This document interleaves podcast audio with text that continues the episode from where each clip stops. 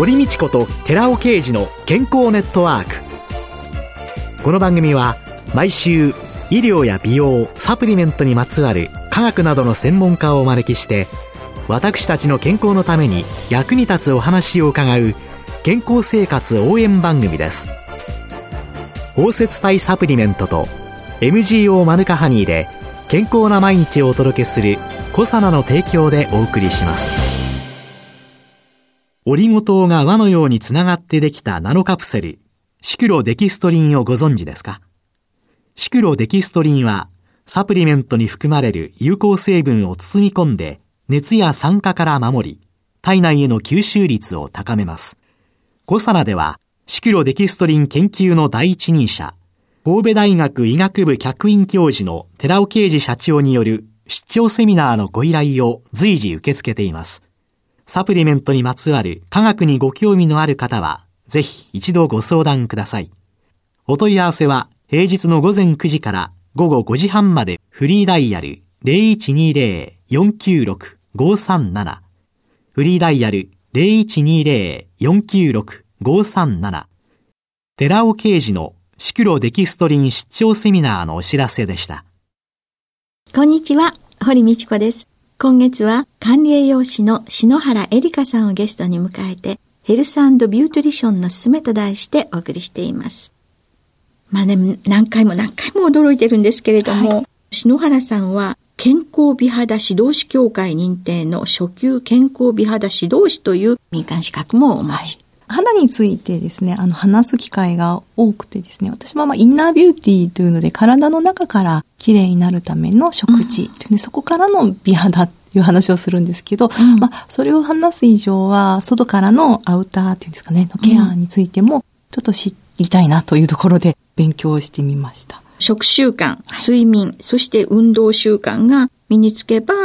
これは美肌にもつながると考えていいんでしょうね。そうですね。やはりですね、あの、どんなに高級な化粧品を使ってでもですね、食事が乱れていたら、それは無駄になってしまいますので、やはり食事が整うことで、最終的には栄養が肌まで行き届いていきますから、やはり食事と、で、そして睡眠も眠ることで、まあ、傷ついた細胞なんていうのも修復していくので、やはり美肌にも睡眠というのは関わってきます。で、運動すると血色も良くなるので、栄養がこう行き渡って、はい、血色のいい肌というのも出来上がってくるというので、美肌にもつながってくるかと思います。去年、東京ガールズコレクションを目指すモデル志望の女性たちに、栄養学の講義をなさった。とい。うのを伺ったんですけども、はい、これはどんなお話をなさったんですか？ちょうど東京ガールズコレクションを目指すモデルさんってあの、思春期の若い女性が多いんですね。やはりあの、モデルイコール細いイコール食事を食べないって思っている、間違った知識を持っている方が多いので、ちょうど生涯にわたる体づくりをしている時期なのだから、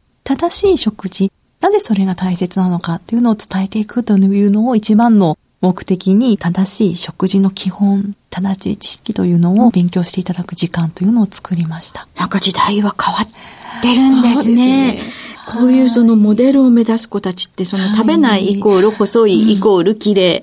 という、それを正すっていう、そういう試みもなされてるんですね。はい。やはり間違った知識で将来にわたっての体ってその時の食事って実はすごい先であんまり関わりがないと思っている方も中にはいらっしゃるんですが、すごくその時期の食事が生涯の体づくりには大切というので、その方たちがモデルとして活躍することで、今度そこからの発信として正しいことを伝えてほしいなというそういった願いもあったんですね。その方たちの反応はいかがでしたか？はい。いろいろと反応ありまして、ただ、素直な方がすごく多かったので、言ったことは実践しようというふうに心がけてくれる子供たちも多くいました。その子たちが思ってたことと、伝えてくださったことの中でのギャップとか、はい。はい、そういうもので驚きの声とかはありましたか？やはり食事の重要性が分かったっていうことを言ってくれたというのは大きかったかなと思います。ただ一方でこれは大人にも当てはまるかと思うんですが、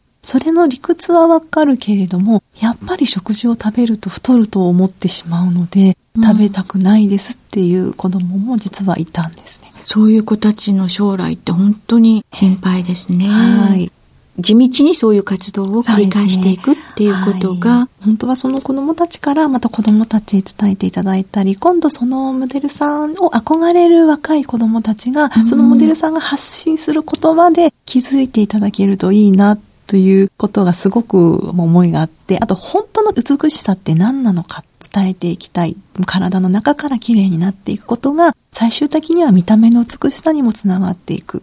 っていうところですよね。これはあの、ご理解していただきたくて、結構時間をかけて栄養学について勉強してもらいました。おすすめの美肌レシピなんてどんなのがあるんですか、はい、すごく簡単にできるもので、私がよく聞かれてお話しするのは、はい、一つはですね、せっかく今春なので、旬の新じゃがを使ったレシピで、はい、鶏手羽と新じゃがをちょっと甘辛く煮たもの。これは、大人も子供も好きかと思います。はい。鶏手羽と新じゃがを甘辛く。甘辛く煮ました。はい。で、鶏手羽というのは、まあ、タンパク質じゃがいもというのがビタミン C がありまして、はい、で通常ビタミン C って加熱することで壊れやすいんですけれども、じゃがいものビタミン C というのが熱に強いんですね。あ、じゃがいものビタミン C は、熱に強いんですか、でんぷんに守られているので、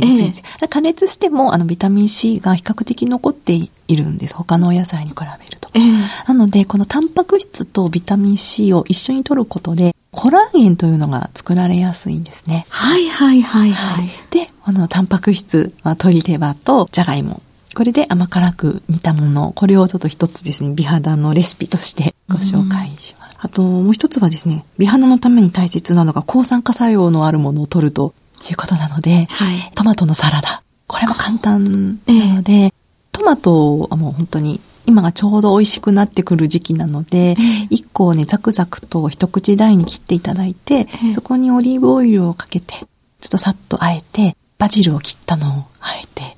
で、ちょっと粉チーズなんてかけていただけると、で、お酢を少し垂らすと、それだけで出来上がると。ああ、それは簡単。簡単です。ですよね。はい。それ以外に何かありますか？鮭ですね。鮭と、あと野菜たっぷり取れるちゃんちゃん焼きのように、キャベツと、はい、と鮭を、はい、あの、お味噌で入れて、ちょっと蒸し焼きのようにしてもらうと、野菜もたっぷり取れて、鮭も取れる。で、鮭の赤い色素成分が、まあ、アスタキサンチンと抗酸化作用が自然界ではもう一番強いと言われているものになりますので、そこに、あの、鮭は油が多いですから、油で取ることでアスタキサンチンが吸収が良くなるというので、ちょっと鶏肉が苦手だけど、タンパク質取りたいという方は、うん、ぜひちゃんちゃんだけのように鮭を使っていただければと。で、こういうような食事っていうのをいろいろ気をつけるっていうことの中で、美肌につながっていく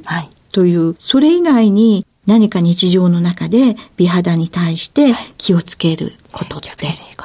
乾燥させないことですね。肌を乾燥させないこと、はい、しっかり湿度を保ってもらえるようにすると、風邪の予防にもつながってきますよね。結構いろいろな面でいいことがあるので、できるだけ加湿器ですとか、そういったものを利用して、室内を乾燥させないことと、あとこまめに水分を補給していくということもしています。食材で言うとネバネバ製品が乾燥を防いでくれるので、ちょっとネバネバのものをご飯の上にかけたりしてですね、いただいてます。とろろとかとろろとか、オクラとか？はい。納豆とか。とか？そうですね。はい。はい。このネバネバ系が？ネバネバ系が。が湿度を、はい、はい、保ってくれるというので。美肌っていうとなんか顔だけのような気がしちゃうけれども、はい、決してそうじゃないですよね。はい、体全体の肌のっていうことで、っていうことなんですね。特に高齢の方って乾燥しやすいですよね。ものすごく乾燥される方多いですよね。ねなので、もちろんあの、塗ることも大切なんですけど、体の中からちょっと保湿を考えると、しっかりあの、水分補給をしていただくことと、はい、ちょっとネバネバっとしたものを召し上がっていただくというので、全身のね、乾燥というのを防いでいただければと思います。いやね、よくね、あの、高齢の方でね、はい、あんまり眠れないような方っていうのがね、はい、実はちょっと見てみると、はい、足のね、すねをね、かゆくて乾燥肌からかきむしってらして、それで眠れなくなってしまったとかね、高齢になるとね、もう本当にスキンケアっていうか、とっても大切だなって、ね、はい、思うんですけれども、はい、そういう方も食べるものというのを本当に気をつけていただくという。コラーゲンというのが、やっぱり肌の張りですか弾力っていうイメージがありますが、やはりコラーゲンって骨の軸になっているのもコラーゲンなので、丈夫な骨作り、すべての年代で、先週のカルシウムじゃないですけれども、大切ですので、うん、そうするとカルシウムだけじゃなくて、コラーゲンもしっかりないと、丈夫な骨って出来上がりませんので、やはり美肌のための栄養って実は健康のための食事でもあるので、ぜひすべての年代の方に、この美肌の食事というのをとっていただけたら、すごく嬉しいなと思います。うん、そうですね。で、最後にゴールデンウィーク中のイベントだとか、はい、今後の予定とか何かあります、はい、ゴールデンウィークはアスリートフードマイスターっていう前回お話をした資格の講師もしていますので、資格の講座がかなり数多く開講されますので、はい、こちらの方で講師をする予定です。まだ募集してますので、興味のある方がいらっしゃったらぜひアスリートフードマイスターのですね。はい。はい、これはどういうところで開催予定なんですか？株式会社アスリートフードマイスターという会社がありまして、そちらの方で講座を開講しております。はい、東京と仙台と、あと大阪、名古屋、私、まあ、主要都市になりますが、はい、そういったところで開講しております。開講されるんですね。はい、じゃあ、ご興味のある方、はい、ぜひ、アスリートフードマイスター、行っていただければと思いますが、はい、その他には何か？去年もですね、お話しさせていただいたんですが、バイタミックスという会社がありまして、そちらの方で月に1回健康をテーマにしたセミナーを開催して、あの、レシピ付きで、試食付きでやってますので、バイタミックスっていう調理器具なんですけども、持ってない方でも誰でもご参加できて、特に買ってくださいみたいなそういうこともないので、ご安心して興味があったら、あの、ご参加いただければと思います。そういう試食付きの。そうですね。試食をして、レシピを紹介しながら、テーマが生活習慣病予防なので、それぞれですね、例えば骨がテーマの時もあれば、貧血予防の時もあればですね、腎臓や肝臓といった、そういったことがテーマのこともあります。バイタミックス。そうですね、バイタミックス。はい、の調理、はい、試食付き、そんなものもこれからなさっていく。はい。書いて。あと、最後に、今後の抱負は？今後の抱負。そうですね。もちろん、あの、食事を軸にいろいろと行動を展開していこうと思っているんですが、今年は特に睡眠と食というところに力を入れて、睡眠ってとてもメンタルと関わっているんですよ、うん、心と。食事もやっぱり乱れることで心も乱れてしまうととてもあのつながっていますので、できればまあ食事と睡眠と心と両方でアプローチできるような活動をしていかれたらと思っています。まさに異色同源という、はい、の字で言って活動なさっている篠原さんです。はい今月は4週にわたり管理栄養士の篠原恵里香さんをゲストに迎えてヘルスビュートリションのすすめと題してお話を伺いました。ありがとうございました。ありがとうございました。続いて、寺尾刑事の研究者コラムのコーナーです。お話は、小佐奈社長で神戸大学医学部客員教授の寺尾啓二さんです。こんにちは、寺尾啓二です。今週も先週に引き続き、健康に良いもの悪いものということで、ヘビーな夕食よりヘビーな朝食をというタイトルでお話しします。イスラエルのテルアビブ大学の研究グループの発表論文です。2型糖尿病患者18名、男性10名、女性8名、平均年齢57歳を朝食が高エネルギーを摂取する群と、夕食が高エネルギーを摂取する群に分け、人臨床試験を行っています。その結果、総摂取エネルギー量が同じで、朝食が高エネルギーで夕食が低エネルギーを摂取する方が、夕食が高エネルギーで朝食が低エネルギーの食事に比べて高血糖を優位に低下させることが分かりました。つまり、簡単に言いますと、朝しっかりと食べて夕食は控えめにするという食事の調節が最適な代謝コントロール達成において糖尿病患者とその予備軍の方の治療に有効と考えられたわけです。特に2型糖尿病における心血管などの合併症を予防する可能性が示唆されたわけです。以下、その実験結果の考察をしていきます。朝食による高エネルギー摂取群と夕食による高エネルギー摂取群の血糖値の変化を見ると、朝食で血糖値の上昇は抑えられていますけれども、夕食で血糖値は優位に上昇していきます。また、インスリンの分泌の違い、そして C ペプチドの分泌の違いも見ています。なお、C ペプチドとは、インスリン治療を行っている糖尿病患者は、インスリン分泌量の正確な評価ができないために評価するものです。もう少し C ペプチドについて説明を加えておきます。インスリンは血糖値抑制のための重要なホルモンです。インスリン全区体は膵臓で合成され、その全区体が酵素分解された時に、インスリンと C ペプチドが1分子ずつ生成することが知られているわけです。よって、その C ペプチドを測定することによって、インスリンの分泌能力も推測できるわけです。糖尿病患者でインスリン治療を行っている場合、そのインスリンが内因性のものか、あるいは注射して外から中に取り入れた外因性のものかっていうのは判断ができませんので、C ペプチドを測定することで内因性のインスリン量を推定できるということです。朝食効果は糖尿病予防だけではありません。肥満予防にもなります。アメリカの研究では朝食を食べない人は食べている人に比べて肥満になる確率が5倍あると報告されています。朝食を食べないだけエネルギー摂取量は減るはずです。なぜ肥満になってしまうのか。夕食摂取に比べて朝食摂取は脳へのエネルギー供給がスムーズに行われ、その結果、心身が活性化してきます。しかし、朝食を欠食した場合、食べなかった場合、血糖が低下した状態ですので、空腹状態によって食欲が更新して、昼とか夕方の食事、取りすぎとなってしまうわけで、取りすぎたエネルギー分は脂肪として蓄えられ、肥満となるというわけです。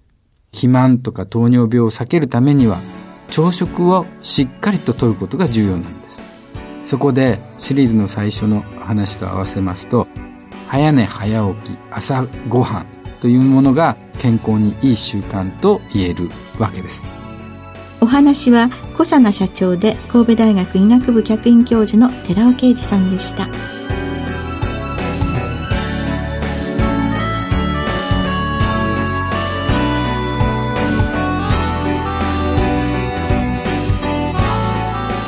ここでコサナから番組お聞きの皆様へプレゼントのお知らせです。1日摂取量に制限がなく無味無臭のアルファシクロデキストリンを使用した新しい食物繊維コサナのピュアファイバーを番組お聞きの10名様にプレゼントします。プレゼントをご希望の方は番組サイトの応募フォームからお申し込みください。コサナのピュアファイバープレゼントのお知らせでした。